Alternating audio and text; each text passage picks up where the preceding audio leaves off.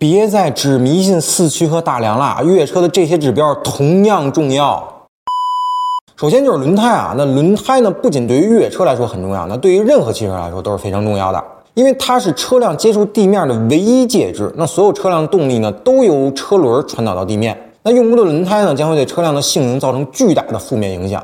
咱们举个简单的例子，大家就能明白啊。试想一下，如果我们穿着拖鞋去爬山，或者穿着登山鞋去参加跑步比赛，那结果一定都是很悲剧的。而如果想越野，那 MT 轮胎是少不了的。那其次呢，就是车辆的离地间隙、接近角、离去角、通过角等等这些角度。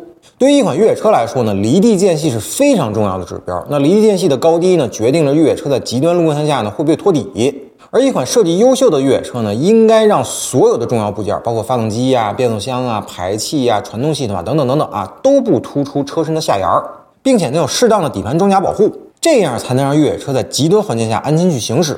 而如果越野车在沙漠呀、岩石啊和其他的大起伏路面去行驶的时候，车辆的接近角、离去角和通过角就显得更为重要了。如果没有足够的接近角和离去角，那车辆前后杠呢就很容易会被卡住。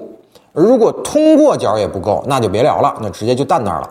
那第三呢，就是悬挂行程和避震系统了。那首先啊，越野车的悬挂行程呢，对于离地间隙是有一些帮助的。不过更重要的是啊，大行程的悬架和优秀的避震系统呢，可以更好的吸收颠簸路面给车身带来的硬冲击。甚至是悬挂的冲顶，还有呢，就是大行程可以有效的防止车辆起跳。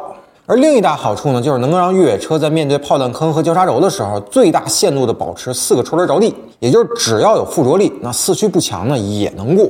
第四就是车身结构了，那对于绝大多数的越野车来说呢，非承载式车身呢还是最好的一个选择，因为这样呢才能够极大的保证车身的扭转刚性。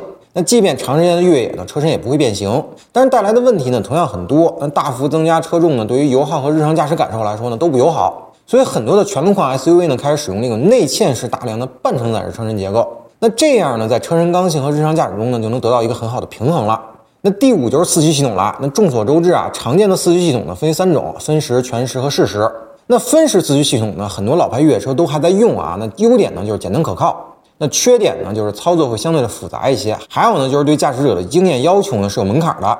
正因如此啊，那越来越多的越野车呢开始使用这个全时四驱系统了。那这个东西呢，可以大大的简化驾驶员的操作。那动力分配呢，更多的是由这个行车电脑根据车辆的实际状态实时改变的。其实这个会很大程度的降低越野的门槛的。那第六呢，就是动力系统了。那越野车的动力系统呢，不仅对马力和扭矩有需求，而且需要动力系统的环境适应性要好。像面对极寒、极热等等这种严酷的环境啊，你必须可以稳定的工作。所以在不考虑税费的前提下呢，大排量自然吸气发动机和 AT 变速箱的组合呢，目前仍然是最适合越野车的动力系统了。但现实就是啊，涡轮增压发动机大行其道，那所以六缸 3.0T 排量以上的发动机呢，也是很不错的选择，并且在高原呢还会有更好的动力表现。OK，那最后呢就是可靠性了。那以上呢按照重要性给大家罗列了越野车在各方面的性能排名，但是这些啊都远不如可靠性这个指标重要。因为越野车的使用环境呢，基本上都是人少地偏的地儿，有时候呢还甚至是无人区。而如果此时越野车出现任何问题，无法前行，那都是致命的。所以对于越野车来说呢，各方面性能是很重要，但是可靠性啊，那才是最重要的。如果没有可靠性这个塔基的话，那所有其他方面的塔身呢都是不复存在的。而纵观整个越野车领域啊。可靠性带来的口碑是非常重要的，所以丰田 LC 车系的全球热销啊，和这个变态级的可靠性是不无关系的。好了，那本期节目呢，先聊到这儿。同意我说的，您点个赞；不同意我说的，咱们评论区里继续讨论。